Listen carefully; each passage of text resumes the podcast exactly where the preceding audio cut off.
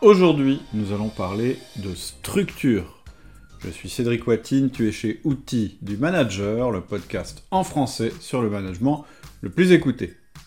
Alors aujourd'hui, c'est la rediffusion d'une interview que j'avais accordée à Romain Collignon. Romain Collignon, c'est le créateur du podcast structure que je conseille vivement. Et c'est aussi le créateur de plusieurs masterminds pour les infopreneurs dont j'ai fait partie. Alors pourquoi j'ai choisi de republier cet épisode? C'est parce que il te permettra certainement de comprendre à quel point, d'après moi, c'est la relation humaine qui doit structurer l'entreprise et pas l'inverse. Tu vois, le podcast de Romain parle beaucoup de structure et il m'a invité parce que mon angle, c'est le management. Et je pense que le fait que ce soit l'humain qui doive structurer l'entreprise, ça va être de plus en plus vrai dans les années à venir. Et je pense que les entreprises qui refusent cette évidence le paieront très cher en termes de résultats. Et puis Romain m'a posé aussi pas mal de questions sur mon organisation personnelle, savoir comment je faisais, comment je remplissais mes journées, ou plutôt comment je faisais pour euh, gérer plusieurs entreprises. Et donc je lui parle aussi de mon organisation personnelle, je lui parle de la délégation. Bref, tout un programme où on va donc entre autres aborder mon programme de chaque semaine, les deux formes de temps, le temps du kairos et le temps de chronos, à quoi sert le management, les grands principes du management, comment concilier le besoin de structure qui paraît très rationnel et l'humain qui paraît très irrationnel. Et tu vois qu'en fait, tu verras qu'en fait, il n'y a pas de différence à faire entre les deux, je l'expliquerai. Et puis on parlera aussi de la culture d'entreprise pour euh, déterminer ce que c'est exactement et un tas d'autres sujets qui ont trait au management. J'en profite aussi pour te proposer une toute nouvelle série de mails à propos du système de management que tu dois mettre en place selon moi dans ton entreprise.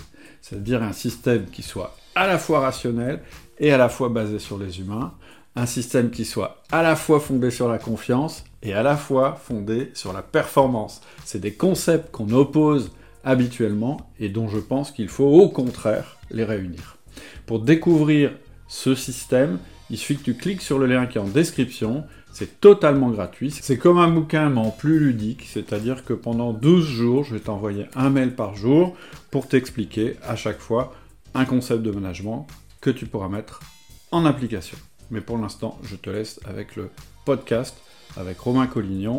Je te reparle de cette suite de mails en fin de podcast. Je suis très heureux d'accueillir aujourd'hui sur Structure Cédric Vatine, fondateur des outils du manager. Alors les outils du manager, c'est à la fois un podcast référence dans le domaine du management, mais c'est aussi des formations en ligne pour les managers et les entrepreneurs qui cherchent à développer leur leadership et leurs compétences managériales. Alors si je suis aussi heureux de passer ce moment avec Cédric, c'est qu'au niveau de la structuration des interactions entre humains, de la structuration des compétences managériales, on va être servi, mais aussi, eh bien, je fais cette interview avec Cédric et j'ai la chance de le voir régulièrement au sein de nos rencontres Mastermind. Je sais toute la valeur et l'expérience qu'il apporte au groupe et pour une fois, on va faire ça sous un format d'interview. Cédric, merci d'être avec nous aujourd'hui. Comment tu vas? Ben, Je vais très très bien et je suis très très heureux d'être avec toi. Euh, c'est vraiment un plaisir partagé. On va parler de toi pour démarrer. Euh, est-ce qu'on peut dire ton âge? Ah ouais, ouais. Je peux même le dire moi-même si ça te, si ça te, te rend la tâche plus facile. J'ai 53 ans. euh, voilà, et j'assume très très bien mon âge. Ah, ok. et mon expérience. si, voilà, si je te taquine là-dessus, c'est pour justement euh, l'expérience parce que tu es chef d'entreprise, euh, entreprise au pluriel depuis l'âge de 29 ans. Donc il y a de la bouteille. Et puis tu es l'host du podcast Les outils du manager que tu as créé en 2009. on peut dire que c'est la préhistoire du podcast et, et c'est aussi le, le podcast qui accessoirement est le plus écouté sur le thème du management en francophonie. Et pour le, petit CV, je continue. Tu as développé des formes actions pour les managers, donc des formations qui visent à, être mises en application depuis 2018. Et récemment, en 2021, tu as créé le Ciel, qui est le cercle des entrepreneurs libérés. Tu es aussi dirigeant de tes entreprises avec le rachat récent d'une boîte. Euh, le rachat, c'est d'ailleurs un des sujets que nous a partagé dans le Mastermind 67. Bref, gros CV. Euh, je vais commencer par une question. Comment t'es tombé dans la marmite du management? Alors en fait, c'est ce que tu, tu expliquais tout à l'heure. Moi, à la base, je suis un chef d'entreprise. Et, euh, et donc j'ai commencé euh, en 99 mon métier de chef d'entreprise. Et euh, donc moi je venais euh, d'une école de commerce, enfin un schéma assez classique. Et euh, avant de reprendre ma première entreprise, j'étais euh, j'étais contrôleur de gestion internationale pour un grand groupe. Je faisais des audits d'acquisition et des audits post post acquisition pour ce groupe. Et donc j'avais, euh, j'irais, des compétences euh, sur la partie finance et sur la partie stratégie. Et pourtant, je me suis assez vite rendu compte qu'il manquait quelque chose à l'équation, puisque euh, j'avais du mal euh, à faire, euh, à ce qu'on atteigne nos objectifs. Le, cas classique, c'est qu'en début d'année, je présentais les objectifs de mon entreprise à mon équipe. Je leur disais voilà, c'est là qu'on va, c'est comme ça qu'on va faire. Et puis en fin d'année, quand on se retrouvait, on n'était pas tout à fait euh, exactement là où j'aurais voulu qu'on soit. Et donc je me suis dit, euh, il doit y avoir un souci quelque part, et assez rapidement, euh, j'ai détecté que c'était probablement dans la courroie de transmission entre, les idées que j'avais et puis les actions qui étaient exécutées par l'équipe qu'il devait y avoir un problème. Et cette courroie de transmission, c'est le management. Et donc, je me suis formé au management, entre autres auprès de d'un de mes mentors qui s'appelle Mark Horstman, et qui, euh, qui est un Américain, donc euh, consultant américain, qui, a, qui vient de chez Procter et qui auparavant euh, était militaire et qui, a formé énormément de gens au management, qui a conseillé des, des présidents américains et qui a créé un podcast qui s'appelle et qui existe toujours, qui s'appelle Manager Tools. Donc tu vois le, tu vois le lien avec outils du manager. Et euh, j'ai tellement progressé, j'ai obtenu des résultats tellement rapides en suivant, euh, en suivant ses conseils que je lui ai dit que ce serait bien qu'il qu monte une antenne en France. Et il m'a dit, bah non, moi je parle pas français, euh, donc vas-y. Et euh, il m'a dit voilà, donc je lui ai dit oui, mais euh, comment on fait euh... Ah bah il me dit on fait rien, tu tu y vas. Moi j'ai confiance, je te connais bien, on est d'accord sur le principal et donc tu démarres. Et c'est comme ça que le, le, podcast est né. On a commencé nos enregistrements dans mon bureau, près de l'atelier, avec mon ancien directeur des opérations qui s'appelle Laurie. Et c'était en 2009 et, puis euh, ça, au, départ on le faisait pour le fun, quoi, on va dire, hein, pour euh, parce que je pense qu'il n'y a pas de meilleure manière d'apprendre des choses que de devoir les enseigner. Et donc on a commencé de cette manière-là, et assez vite on s'est rendu compte que, que, ça avait un certain succès. On regardait jamais nos statistiques de diffusion, puis un jour on les a regardées, on a fait ah ouais quand même. Et ça, c'était en 2009. Puis depuis, bah, il y a eu plus de, je pense, 400. On a commencé à, la, à, les numéroter en cours de route, mais je crois que la dernière fois que j'ai regardé le vrai nombre d'épisodes, on doit être à 450, quelque chose comme ça. Mmh. Et donc, on parle de management au sens euh, assez strict du terme, c'est-à-dire management des hommes avec un grand H, management des personnes. Génial, on va en parler de, de tout ça, euh, d'approfondir ces notions de management qui est des fois un peu un mot fourre-tout, mais qui a, qui a un vrai ouais. sens quand, quand on l'adopte euh, de la bonne façon. Euh, pour causer un peu sur, sur ton parcours et peut-être sur, sur ton actualité, et donc tu es dirigeant d'entreprise avec un S. Quel est ton rôle Quelles sont tes responsabilités? Et puis ce qui m'intéresserait de savoir, c'est comment tu répartis ton temps justement dans ces différentes boîtes? J'ai trois sociétés en, en dur c'est-à-dire avec euh, euh, des bureaux, des unités de logistique, etc. Je viens d'ailleurs d'en racheter une. Tout ça, ce sont, c'est le fruit de, différents rachats d'entreprises. Et puis j'ai une quatrième société qui est un petit peu différente, c'est celle qui héberge l'outil du manager, où là, euh, bah on propose de, la formation, des podcasts, etc. sur, sur le web. Euh, et en fait, on peut voir les choses de cette manière-là. Euh, je dirige différentes entreprises qui chacune euh, a une ma maturité différente. Euh, et donc, euh, comment je répartis mon temps? Eh bien, je passe plus de temps dans les sociétés que j'ai pas encore structurées, c'est-à-dire qui n'ont pas encore atteint la taille critique, euh, qui vont euh, qui vont me permettre de les structurer et donc de déléguer.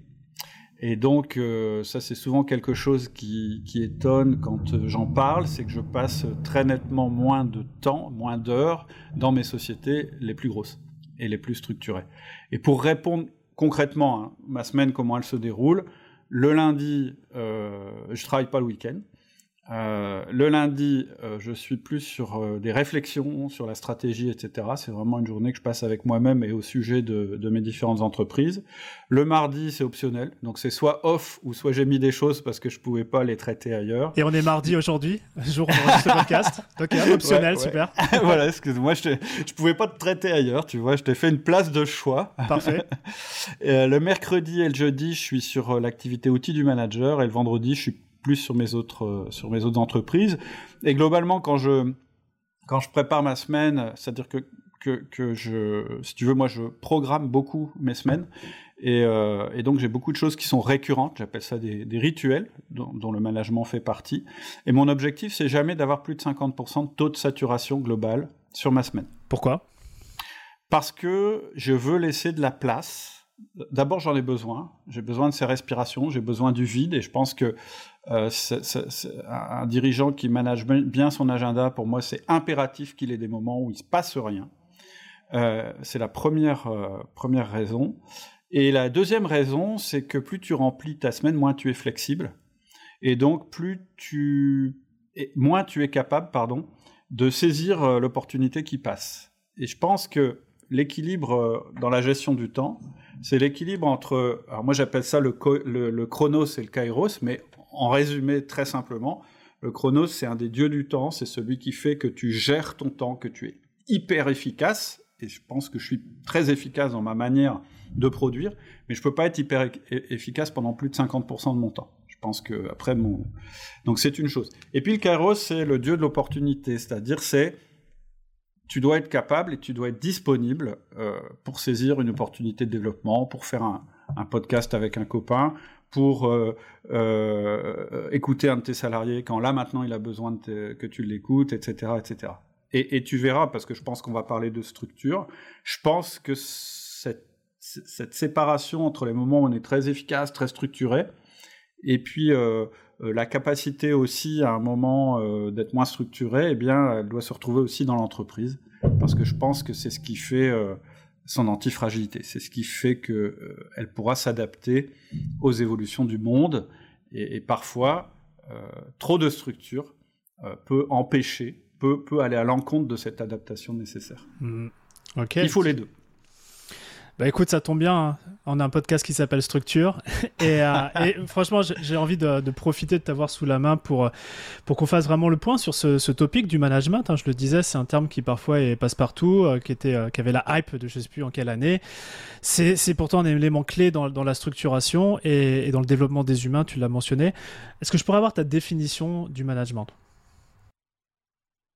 Alors, pour moi, le management, c'est la gestion des hommes, avec un grand H et euh, c'est ce qui permet d'obtenir deux résultats.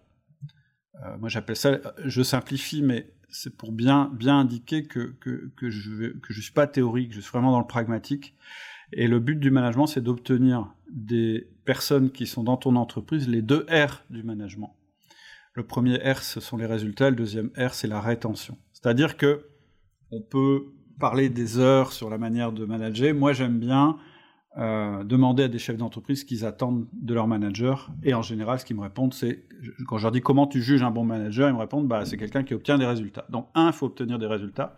Mais deux, il faut pas cramer son équipe en le faisant. D'où le sens du deuxième R qui est rétention. C'est-à-dire que, euh, oui, tu peux obtenir des résultats en pressurisant les gens, euh, en ayant turnover, trop de turnover élevé, mais en termes d'efficacité, c'est vraiment pas ce qui marche le mieux. Et donc, ça, ce serait ma définition du management.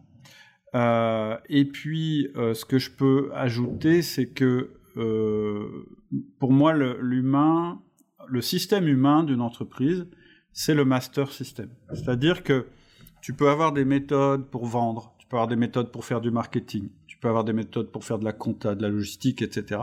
Mais au-dessus de tout ça, il faut que tu aies un système qui, pour moi, est avant tout, est le plus important et ce système, c'est comment tu vas gérer les humains. Et euh, tu peux avoir de mauvais systèmes en dessous. Si ton système humain est bon, tu compenseras les faiblesses euh, de, de, de, tes mauvais systèmes qui sont en dessous. L'inverse n'est pas vrai. Pour toi, c'est le système ultime, ce que tu appelles le master system. Si on a un par-dessus tout sur lequel on doit mettre son attention, c'est celui-ci? Bah oui, parce que c'est celui qui va générer tous les autres systèmes. Une entreprise, si tu as une approche, euh, euh, je dirais, machine de l'entreprise, une entreprise, c'est une grosse machine à l'intérieur de laquelle il y a plein de machines qui produisent des résultats, qui interagissent entre elles, etc. Mais ce qui fait que tout ça fonctionne, c'est le système qui va manager les, je dirais l'unité la plus euh, euh, la plus euh, importante, la plus source d'intelligence du système, qui est l'humain. Ok, très clair. Et, bon, l'humain, il a quand même sa des spécificités. c'est pas justement, c'est pas une machine. Ouais. Alors ça, on me dit souvent, on me dit bah ouais, mais par exemple en termes de recrutement, euh, on, me dit souvent, euh, ouais, mais en fait, de toute façon, un recrutement, euh, moi je le fais au feeling. Ah, je dis, ah bon, étonnant. mais pourquoi? Bah parce que je recrute un être humain. Donc en fait, il y a une espèce de chimie qui va se faire pendant l'entretien, et voilà. Et, ok. Et la question après, je lui dis, ok, tu réussis combien de fois Sur 10 fois, tu réussis combien de fois? Bah en gros, 5 fois sur 10, quoi. et donc, moi, dans mon approche, par exemple, sur le, sur le recrutement, j'ai une approche ultra structuré, euh, ultra scientifique, et c'est pas parce qu'on parle d'humain qu'il faut être irrationnel. Puisque l'humain est complexe, puisque l'humain est fait d'émotions, euh, etc., etc., il faut justement le gérer de la manière la plus rationnelle possible.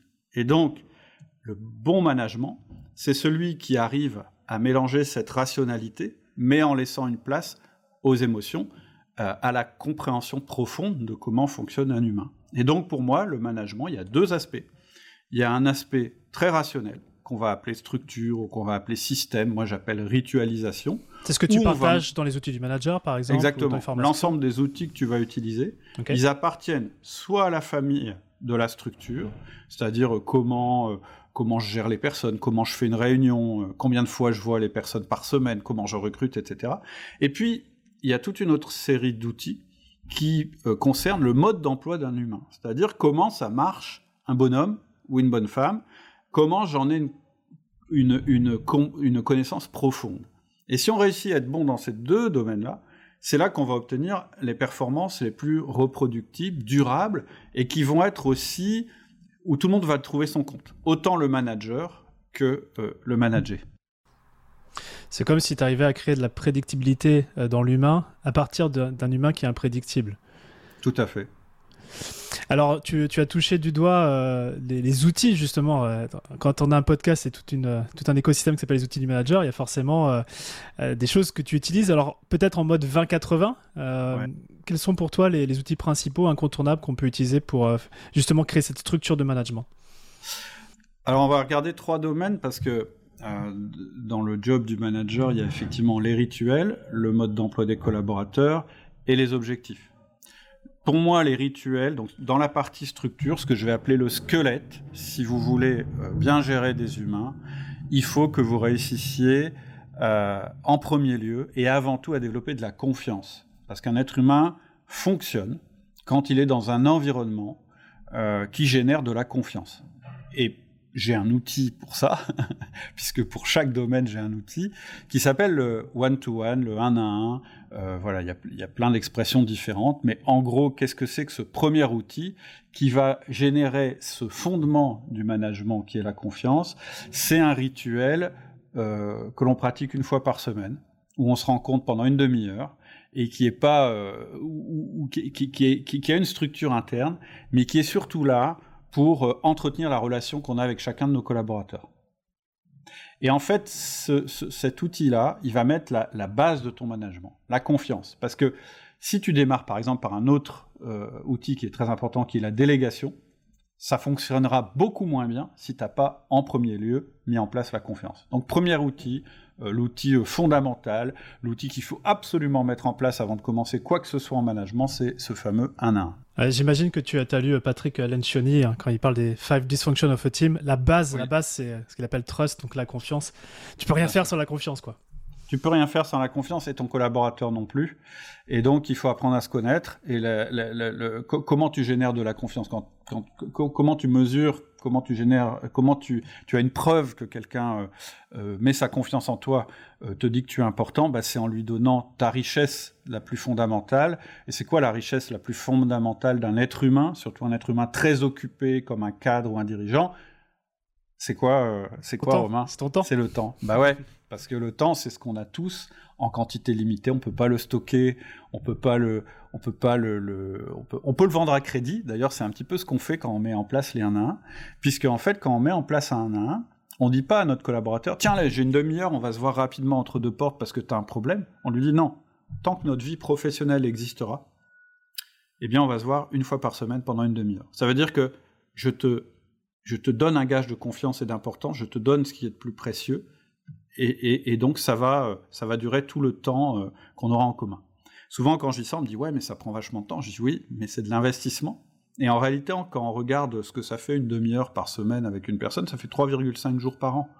Donc, si tu n'es pas capable de donner à ton collaborateur 3,5 jours par an, t'es pas le manager qu'il attendait. Donc, premier outil, premier rituel, premier truc le plus important, c'est le 1-1. Voilà, si on arrête d'écouter le podcast, on repart avec ça maintenant. Si vous devez repartir avec un truc, mettez en place les 1-1.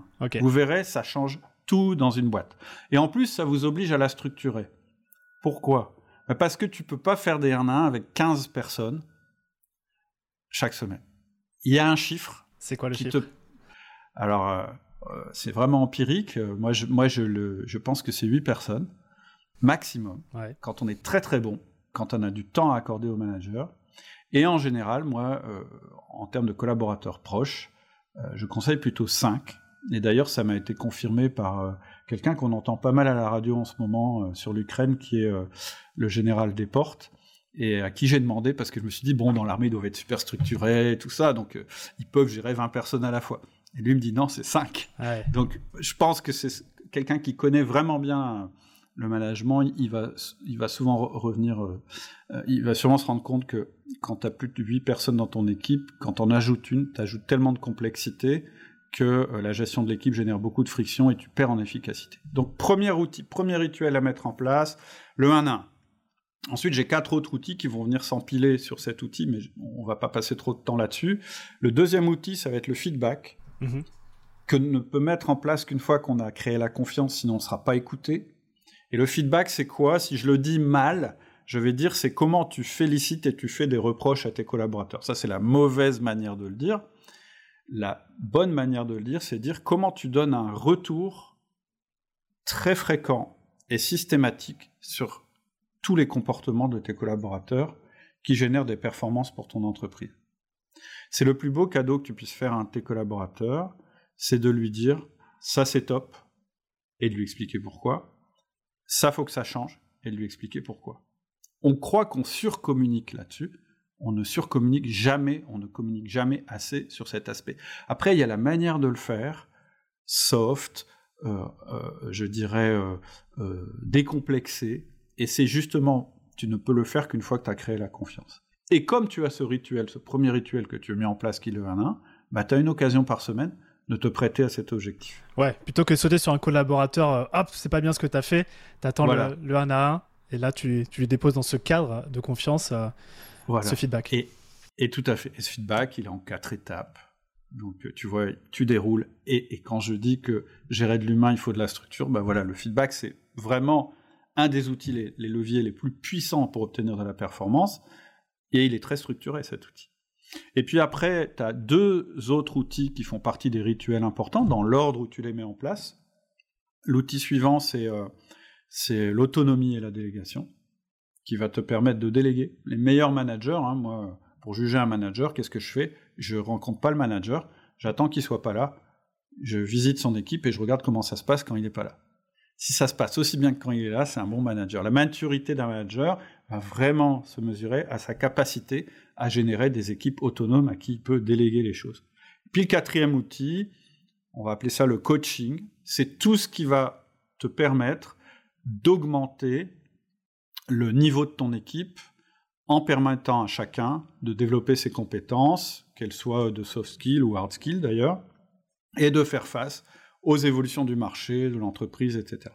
Et je répète, tu peux pas commencer par ce bout-là. Tu dois commencer par la confiance. Pourquoi? Parce qu'on fonctionne moins bien en confiance. Ensuite, tu mets le feedback. Pourquoi? Parce que ça permet d'orienter l'être humain sur les objectifs de l'entreprise en lui en parlant au quotidien. Ensuite, tu dois générer l'autonomie, parce que sinon, euh, on ne sera même pas capable de savoir quels sont les besoins de ton collaborateur pour pouvoir être autonome, et c'est pour ça que tu termines par le coaching. Ok. Donc ça, ce sont les rituels. C'est ça, donc c'est la, première partie, on va dire squelette, structure. Ouais. Et puis il y a l'humain. Alors après, le mode d'emploi des humains, c'est ce que je vais appeler la chair. Et ça, ça va être la manière dont tu vas interagir avec les humains que tu vas rencontrer à l'intérieur de tes rituels. Et là, euh, moi, je, suis. Alors, c'est un modèle comportemental hein, que je suis qui s'appelle le DISC. DISC, c'est dominant, influent, stable, consciencieux. Mais peu importe, ça, c'est le modèle dont je parle et que je connais bien. Je pense que tu en suis un autre. Mais en gros, je pense que tout manager, il doit avoir son outil pour décrypter qui il a en face de lui et savoir communiquer au mieux avec cette personne. D'ailleurs, avant déjà de comprendre comment les autres fonctionnent, c'est bien qu'il sache déjà comment lui fonctionne. Et, c'est pour ça que la connaissance profonde de l'être humain, elle commence par une connaissance profonde de soi-même. Hmm. Parce que personne n'est parfait, personne n'est identique aux autres, et il faut tout de suite comprendre les euh, complémentarités qui peuvent générer de la friction d'ailleurs, qu'on a euh, entre nous et notre équipe, et comment fonctionne notre équipe. Donc deuxième outil, la chair, c'est comment tu communiques avec des humains, et pour ça, il faut que tu apprennes comment fonctionne un humain. Et puis, il y a le dernier aspect, qui est l'objectif, puisque quand tu es manager, ou d'ailleurs quand tu es chef d'entreprise, tu pas juste monté une organisation humaine juste pour qu'elle fonctionne bien euh, dans l'absolu. Tu l'as montée pour qu'elle atteigne des résultats. Et donc, il faut qu'à travers cette structure que tu as créée, cette chair que tu as mise autour, il faut que tu génères du mouvement. Il faut que ça aille dans une direction, plutôt dans une direction qui soit commune, et donc que ça converge. Et c'est là que tu vas utiliser le management par objectif, qui n'est pas une nouveauté, hein. on, en a, on en parle depuis Drucker, sauf qu'on ne le met pas forcément en place, euh, pas Michel Drucker, hein. Drucker, le spécialiste du management. Et, et, et, donc, le management par objectif, ça va te permettre, en fait, en t'appuyant sur les rituels que tu as mis, en t'appuyant sur la connaissance profonde que tu as de tes collaborateurs, de les mettre en marche et de les, et de les orienter dans une direction. Et là, il y a trois volets. Il y a le volet stratégique, c'est-à-dire euh, où on va, quel est le cap, qu'est-ce qu'on va faire dans les 90 prochains jours. Il y a le volet tactique, oui, 90 euh, jours, mais alors les 30 jours qui arrivent, qu'est-ce qu'on fait? Et puis il y a le volet terrain, c'est-à-dire comment j'anime, comment je fais ce fameux lien que je n'avais pas quand j'ai commencé à travailler entre la stratégie et ce qui se passe sur le terrain. Parce que, euh, je dis souvent, en entreprise, tu peux avoir la meilleure stratégie possible, si tu n'as pas de management, il va rien se passer. Ce qui était ton cas à l'époque où tu as rencontré Marc euh, Horstman, où tu avais les objectifs, mais pas ce, ce, squelette et ce mode d'emploi, la chair, euh, pour, euh, pour que tous ensemble on puisse les atteindre, ces objectifs. Tout à fait. Et, je vois que c'est très souvent ce qui manque, toute cette courroie de transmission, dans la plupart des entreprises qui sont, qui sont en difficulté. c'est cette capacité d'exécution.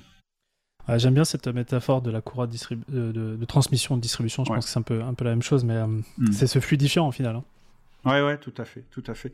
C'est-à-dire euh, comment tu fais pour que les roues touchent, euh, touchent la route, quoi. C'est le plus important.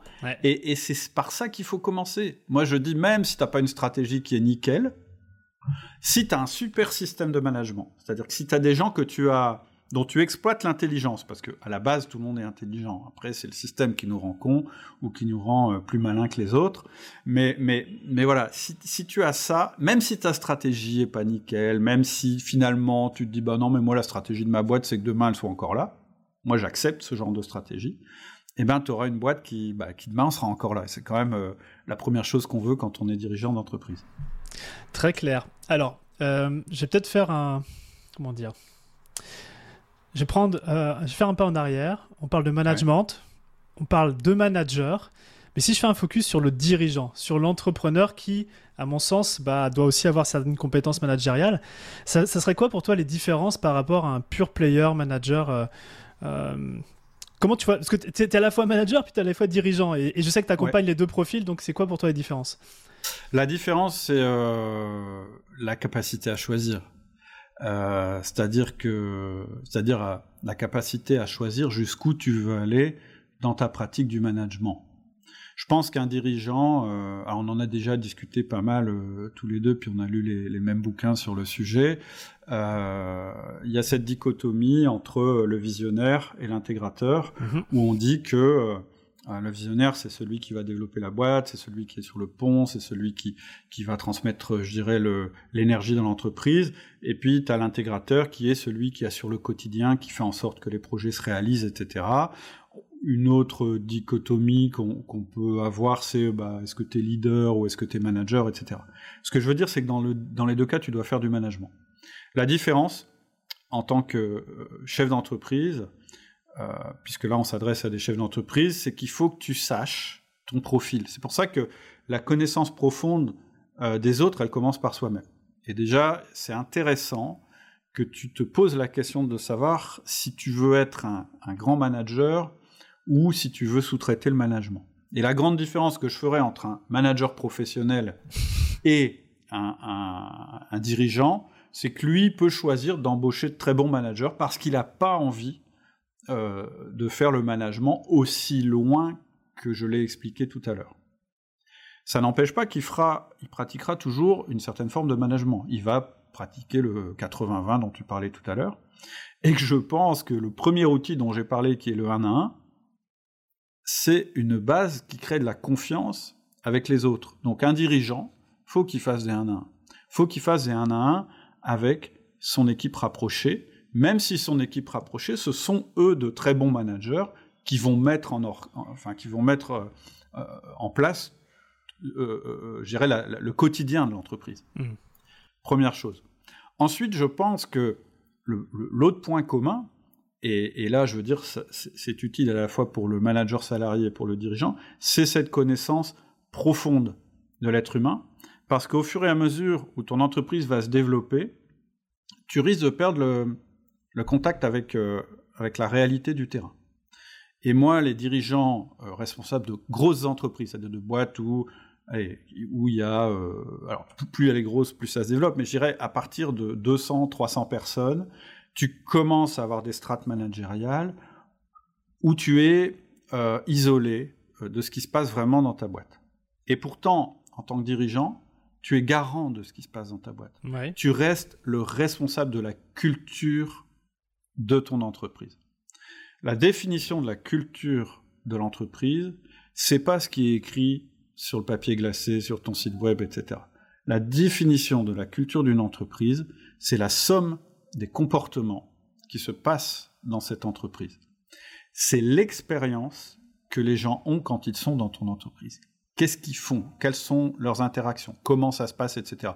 D'ailleurs, si tu as une bonne culture d'entreprise, c'est-à-dire une bonne expérience employée, tu auras sûrement une bonne expérience euh, euh, client aussi. Mais, mais voilà, tu es, garant de cette culture et pourtant, tu es isolé de cette culture à un moment quand, quand ton entreprise grossit. Et donc, ton enjeu au niveau de la connaissance des humains, il va être de savoir bien t'entourer.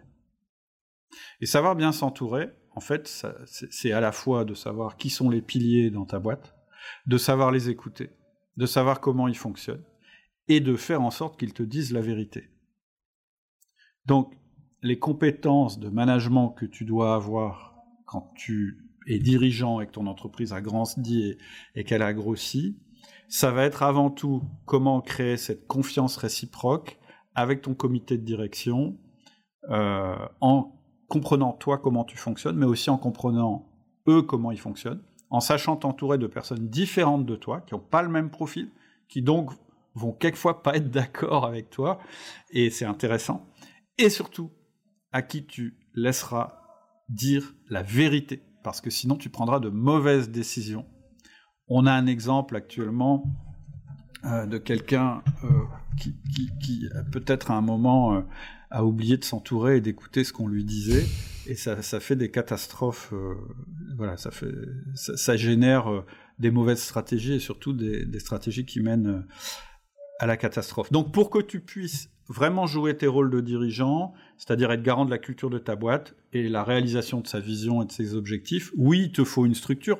On est d'accord Mais il te faut aussi et surtout les bonnes personnes dans ta structure pour la faire fonctionner. Des gens en qui tu puisses avoir confiance et qui aient confiance en toi pour te dire toujours la vérité. C'est Drucker, celui dont on parlait tout à l'heure, qui disait... Peter, le Peter. Peter Drucker. Pour, qui... Alors je connais plus la, situation, la citation exactement, mais il disait une entreprise a besoin de structure de, pour, pour être stable et pour être euh, euh, solide, et elle a besoin de chaos pour pouvoir évoluer. Ouais. Et, et c'est ce que je disais tout à l'heure, c'est vrai dans ta vie, euh, si, tu remplis ton agenda euh, de certitudes et de choses qui se, bah, tu vas plus pouvoir évoluer, donc en fait tu vas stagner. Et, mais, mais en même temps, si tu n'as pas cette stabilité, tu seras, tu seras pas euh, capable de faire place au chaos et mmh. de faire place à l'évolution de ton entreprise. Mmh. Je reviens sur le dirigeant entrepreneur. la vérité, moi, c'est quelque chose qui me parle beaucoup et j'ai le sentiment que certains dirigeants, est-ce que c'est une histoire d'ego, une histoire de coachabilité, sont pas forcément prêts à entendre cette vérité T'as as déjà eu ce, genre de cas avec les, entrepreneurs avec qui tu travailles? Mais même moi, ça, m'arrive régulièrement. Euh, et pas forcément, d'ailleurs, euh, je suis pas sûr que ce soit forcément euh, une histoire d'ego, parce que quand je discute de manière assez profonde avec des dirigeants d'entreprise, en général, c'est plutôt des gens humbles et plutôt des gens qui doutent, ce qui, ce qui est une bonne chose. par contre, tu peux manquer de perception ou bien tu, peux te cacher certaines choses par souci d'efficacité. C'est-à-dire de dire ouais mais euh, ça c'est du ça c'est du bruit de communication. Ça c'est un truc. Euh, bon allez, taisez-vous maintenant. On va être euh, on va on, va avancer. On va faire comme ça comme ça. Ça c'est le dé du disque. voilà, tu vois voilà donc le disque dominant c'est quelqu'un qui souvent va faire ça. C'est-à-dire que c'est quelqu'un qui est orienté résultat. Tu vois moi je, suis je suis de ce profil là et donc à un moment voilà faut faut y aller quoi. Et, et, malheureusement je me dis non mais lui il est toujours en train de me dire comment ça va pas marcher donc il m'énerve, je vais pas l'écouter et finalement euh, j'aurais peut-être dû l'écouter quelques fois. Donc euh, tu vois souvent euh, ça peut être par souci d'efficacité. Tu vois le, reproche qui est fait souvent aux dirigeants, c'est ça, c'est ouais, il a l'impression de tout savoir. Et, je pense que ça, peut être d'autres aspects qui te font ne pas écouter la vérité qu'on est en train de te dire. Mmh. Ça dépend de ton profil. Euh, par exemple, euh, si tu es profil stable, en fait, tu vas avoir une tendance à, euh, à, vouloir reculer le changement en te disant non mais c'est pas possible, ça va, ça va créer de la disharmonie dans ce que j'ai créé, j'ai pas envie de l'écouter. Si tu es consciencieux, ça va être ouais non mais là ce qu'il me dit c'est pas assez rationnel. Donc tu vois, je pense que une fois que tu as compris comment tu fonctionnes, ça te permet aussi d'aller chercher la vérité et d'ailleurs de choisir ou pas d'écouter cette vérité, de dire non non mais oui, j'ai vu, il y a ce danger, je vous ai entendu, mais on va prendre le risque. Ah, mais il y a un coup de projecteur sur la chose. Après, on décide, on décide. Tu disais d'ailleurs en introduction de ma question sur le dirigeant entrepreneur, c'est une question de choix. Donc, euh, effectivement, c'est un coup de projecteur sur, euh, euh, sur une vérité, peut-être. Après, on décide d'en faire quelque chose de non, mais au moins, on n'est pas dans l'ombre, quoi. Mais par contre, ce qui est important, c'est que tu aies réussi à développer, à travers les rituels que tu as mis en place et les méthodes que tu as mises en place, etc., dans ta structure, ce questionnement à tous les niveaux. Mhm. C'est-à-dire qu'il faut que ça fasse partie de la manière, euh, de la culture de ton entreprise. Et je répète, la culture, c'est pas juste de dire non, mais nous on regarde la vérité. C'est non, c'est les comportements. Qu'est-ce qu'on fait exactement dans la boîte pour regarder la vérité, pour s'adapter en permanence? Je te donne un exemple, le management par objectif. Moi, dans ma boîte, je l'articule en 90 jours. Qu'est-ce que ça veut dire? Ça veut dire qu'on prend des décisions au début des 90 jours et pendant 90 jours, on va essayer de se tenir aux décisions qu'on a prises. Et si quelque chose vient en contradiction avec l'idée qu'on a prise, ça s'appelle un obstacle. Mais si cette chose-là, elle revient tout le temps, c'est plus tellement un obstacle. C'est peut-être quelque chose qui justifie qu'on change notre stratégie. Tu vois, donc, derrière cette théorie de dire oui, il faut qu'une entreprise s'adapte en permanence, mais en même temps, il ne faut pas que ce soit une girouette qui, euh, à la moindre vague, euh, change de cap, etc. Ok, ça c'est du pipeau. Comment on fait en vrai? Eh ben, on le fait à travers la structure et les rituels qu'on aura mis en place. Ouais, tout à fait. Nous, notre approche, on a parlé d'une approche 90 jours. Euh, c'est nos rocks, on appelle ça des rocks, des objectifs, euh, la clé. Et il s'en passe toutes les semaines des, opportunités de faire les choses différemment. On les met sur une voie de garage, voilà, dans un, on les parque dans, dans, un projet. Et au moment de revisiter le, prochain quarterly, les prochains 90 jours, c'est là on va justement euh, voilà, prendre le temps de se dire est-ce que ça, ça peut devenir un, prochain rock pour le prochain trimestre? Mais généralement, mm. les obstacles, on n'est pas obligé de les résoudre dans, dans l'immédiateté, certaines, certaines fois oui, mais des fois on peut prendre son temps. Ouais, je suis d'accord avec toi. C'est-à-dire que, est-ce que cet obstacle, est-ce que réellement il m'empêche d'atteindre mon cap? Dans ce cas-là, je suis en tactique. Je dis, bah, je le contourne. Ou je suis en terrain et euh, j'ai un autre plan d'action.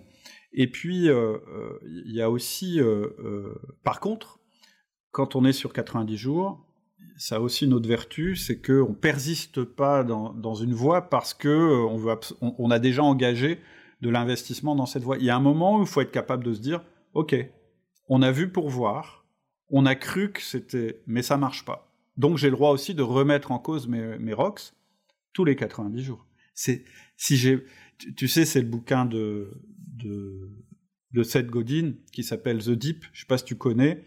Ou alors c'est un tout petit bouquin, moi c'est ça que j'aime bien, puis c'est très visuel. Où en fait il explique que euh, les meilleurs gains tu les as souvent au moment où, où, où tu aurais été tenté d'abandonner. Et donc l'enjeu, ça va être de se dire est-ce que j'abandonne ou est-ce que je persiste Mais au moins de se poser la question. De pas abandonner au moindre obstacle, mais aussi de savoir persister en se disant non, non, mais allez, on remet dessous dans le machin parce qu'on y croit. Ok, très clair. Nous, ça nous arrive dans les rocks d'avoir. Euh, on fait ça en anglais, mais on appelle ça out of scope, c'est-à-dire à la fin du trimestre, on s'est rendu compte que c'était pas une bonne idée d'y aller sur ce trimestre précédent, et puis voilà, c'était en, dehors du scope, donc c'est ok. Hein. Ouais. Et puis c'est une stratégie. Euh, euh, c'est une stratégie antifragile. C'est-à-dire que pour que ton système fonctionne et persiste dans le temps, il faut que régulièrement tu prennes des risques dont euh, l'issue euh, est asymétrique. C'est-à-dire que ton risque ne doit pas être de perdre ton entreprise, ce sera embêtant, euh, mais tu vas perdre quelque chose qui va pas remettre en jeu ton entreprise. Ça, c'est la partie risque. Par contre, le gain, il peut être complètement disproportionné. la meilleure décision qu'un dirigeant puisse prendre, c'est quand même de tester quelque chose qui, si ça marche pas, c'est pas grave. Par contre, si ça marche, c'est un énorme carton. Et souvent, le développement des entreprises et des personnes, il se fait comme ça. Tu tentes des trucs, il y en a 90% qui marchent pas, mais quand il y en a 10% où c'est le jackpot, eh ben, tu es toujours vivant le lendemain. Très clair. J'aime ça, j'aime cette approche. Euh, Cédric, si c'est OK pour toi, j'aimerais qu'on prenne ce dernier virage de, de l'interview. J'aime, j'aime bien finir avec des, des questions euh, classiques de structure, mais dont les réponses sont toujours euh, novatrices. est-ce que tu pourrais nous parler un petit peu du, du stack d'outils? Qu'est-ce que tu utilises? Alors, pas des outils forcément managériaux, mais la façon dont tu, tu pilotes la boîte, comment tu structures la boîte? En fait, c'est ce que je disais tout à l'heure, hein, je vais être cohérent avec ce que j'ai dit tout à l'heure. Moi, je pilote ma boîte avec mes rituels de management. Mmh. Euh, c'est-à-dire que euh, dans mon équipe, je m'efforce qu'il y ait toujours un relais de communication euh, pour aller jusque 8 personnes. pas forcément un manager d'ailleurs, hein, c'est pas forcément une relation hiérarchique, il peut y avoir une relation simplement de communication. Et c'est comme ça que je vais, voilà, c'est pas, je suis désolé, je donne pas des outils techno, parce que euh, les outils techno, pour moi, c'est accessoire, c'est ultra important, ultra utile. Par exemple, de pouvoir faire un 1 en visio, euh, euh, plutôt que pas faire un 1, il vaut mieux faire en visio. Enfin voilà, mmh. je n'oppose pas les choses, mais ce qui structure ma boîte, c'est vraiment le système de management. Et c'est un peu ce que je te disais tout à l'heure, c'est-à-dire ces rituels de management, dont le rituel minimal qui est le 1 à 1, et puis j'ai une réunion d'équipe, et en fait, cette réunion d'équipe, elle est le sujet de la réunion d'équipe, bah, il, dépend si on est dans un temps stratégique, dans un temps tactique ou dans un temps terrain. C'est hyper simple, mais je, dis, je dirais que ça vaut tous les outils techno que tu pourras trouver. Tu sais, la simplicité, euh, des fois, c'est juste... Euh, simplicité, c'est l'ultime sophistication, donc... Euh, tu prêches un convaincu. Est-ce qu'il y a une ressource, toi, qui t'a aidé en termes de structuration? Voilà, un livre qui t'a marqué, alors un podcast. tu peux citer le tien, en tout cas, moi, le tien m'a marqué. Euh, un mentor, peut-être? Euh, Tu pourrais nous partager ça? Alors, euh, un mentor, je parlais de Mark Horstman. C'était bon, c'était un moment. On, je, crois toujours beaucoup à, ce qu'il dit. Euh, après, euh, moi, mon podcast, il sert aussi à une chose dont on n'a pas parlé, c'est de rencontrer euh, des gens qui me font évoluer sur ma manière. Ce matin, j'ai fait un podcast sur l'entreprise libérée où j'ai appris beaucoup de choses. Par contre, il y a un livre, ouais, il y a quand même un livre qui m'a marqué. alors, c'est un gros bouquin. voilà, mais je vous encourage à le lire. C'est Antifragile de Nassim Taleb. Euh, et, d'ailleurs, tous les bouquins quasiment qu'il a écrits sont bons. Donc Nassim Taleb, c'est un, c'est un statisticien, enfin c'est un trader qui a utilisé la statistique pour euh, faire des gains euh, quand il était trader, et il est devenu essayiste, philosophe, etc. Donc c'est des gros bouquins, c'est très touffu. Moi, Antifragile, je crois que c'est la quatrième fois que je le lis. À chaque fois que je le reprends, je, je trouve des nouvelles choses. Mais en résumé, qu'est-ce que ça dit? Ouais, tu pourrais m'éclairer sur la notion d'antifragilité Parce que j'ai le sentiment que c'est un peu opposé, donc. Euh. Alors, je vais, je, vais, je vais te le dire d'une manière qui, voilà, qui sera pas exhaustive, mais si je te, en, général, si tu demandes à quelqu'un, c'est quoi le contraire euh, de fragile, il va te répondre robuste. Ok? Quelqu'un qui est fragile, c'est euh, bah, quand il a un choc, il est détruit. Et donc, on dit robuste parce qu'on se dit, bah, robuste, quand il y a un choc, euh, ça tient. Il, ne change pas, mm. ça tient. Donc, et en fait, c'est pas ça. Lui, dit, il a créé un terme pour ça, ce qui est euh, l'opposé de, fragile, c'est pas robuste, c'est antifragile. C'est-à-dire que ça se situe sur la même ligne, mais plus loin. Et qu'est-ce que ça veut dire? Ça veut dire que quand il y a un choc, ça en ressort plus solide. Ok? Quelque chose qui est fragile, il y a un choc, il est détruit. Quelque chose qui est robuste, il y a un choc, il change pas. Et donc, comme il change pas, il ne s'adapte pas à son contexte, qui lui fait des chocs de plus en plus fréquents, et il va y arriver à un moment où il sera devenu fragile. Et lui, ce qu'il prône, c'est une attitude, à la fois personnelle, c'est une manière de manager, une manière de gérer, et il étend ça, euh, je dirais, il a même une vision du monde complète autour de ça, où il dit, vous devez être antifragile, enfin il dit pas ça, il constate que ce qui résiste au choc, bah, c'est ce qui est antifragile, et souvent, il dit trop de structures, trop de technostructures. On, au, départ, ça donne une image de solidité, mais finalement, ça devient fragile. Et finalement, les chocs s'accentuent, deviennent de plus en plus forts, et finalement, la structure euh, euh, va, se, va se briser. Voilà ce que ça veut dire antifragile. Ben voilà, c'est la base du concept et je pense que c'est vraiment euh, et, ça résonne très fort dans notre monde qui est euh, VUCA, hein, qui est volatile, incertain, euh, je sais plus tout, voilà, qui, s'accélère, qui change en permanence. Tu peux plus rien planifier. Non, tu es obligé de t'adapter, d'avoir une structure antifragile, très clairement. C'est ça. Et d'ailleurs, les, donc, les outils du manager sont une structure antifragile. Voilà, pourquoi pour, pour, pour, moi, le meilleur moyen, mais ça c'est moi, c'est Cédric Watine qui parle, le meilleur moyen pour que ta structure soit antifragile, c'est qu'elle repose sur des organismes qui sont antifragiles, et l'être humain est un organisme antifragile. Nous, on est toujours là. Pourquoi? Bah Parce qu'on s'est adapté en permanence. Et d'ailleurs, notre corps est fait comme ça. Tu vas, tu, sors de l'hiver, tu vas au soleil, tu te mets en plein soleil, tu vas cramer. Donc là, tu seras fragile. Par contre, tu t'exposes régulièrement, eh bien, tu vas développer euh, des pigments, etc., qui vont te permettre de t'adapter à l'évolution du contexte. Merci pour euh, cette petite parenthèse euh, essayiste, très très très claire, reliée au management. Euh, j'aimerais te poser une question un peu dans le futur, que tu imagines que dans un an on se retrouve. Alors on se retrouve plus souvent que dans un an, mais spécialement j'ai une bouteille de champagne en l'honneur des outils du manager. Est-ce que tu peux me dire à quoi on trinque spécifiquement et pour trinquer à ce beau succès, quel est le challenge que tu dois résoudre? Alors, pour moi, pour, pourquoi j'ai créé outils du manager En fait, il faut revenir à ça parce que euh, je veux créer la meilleure école de managers.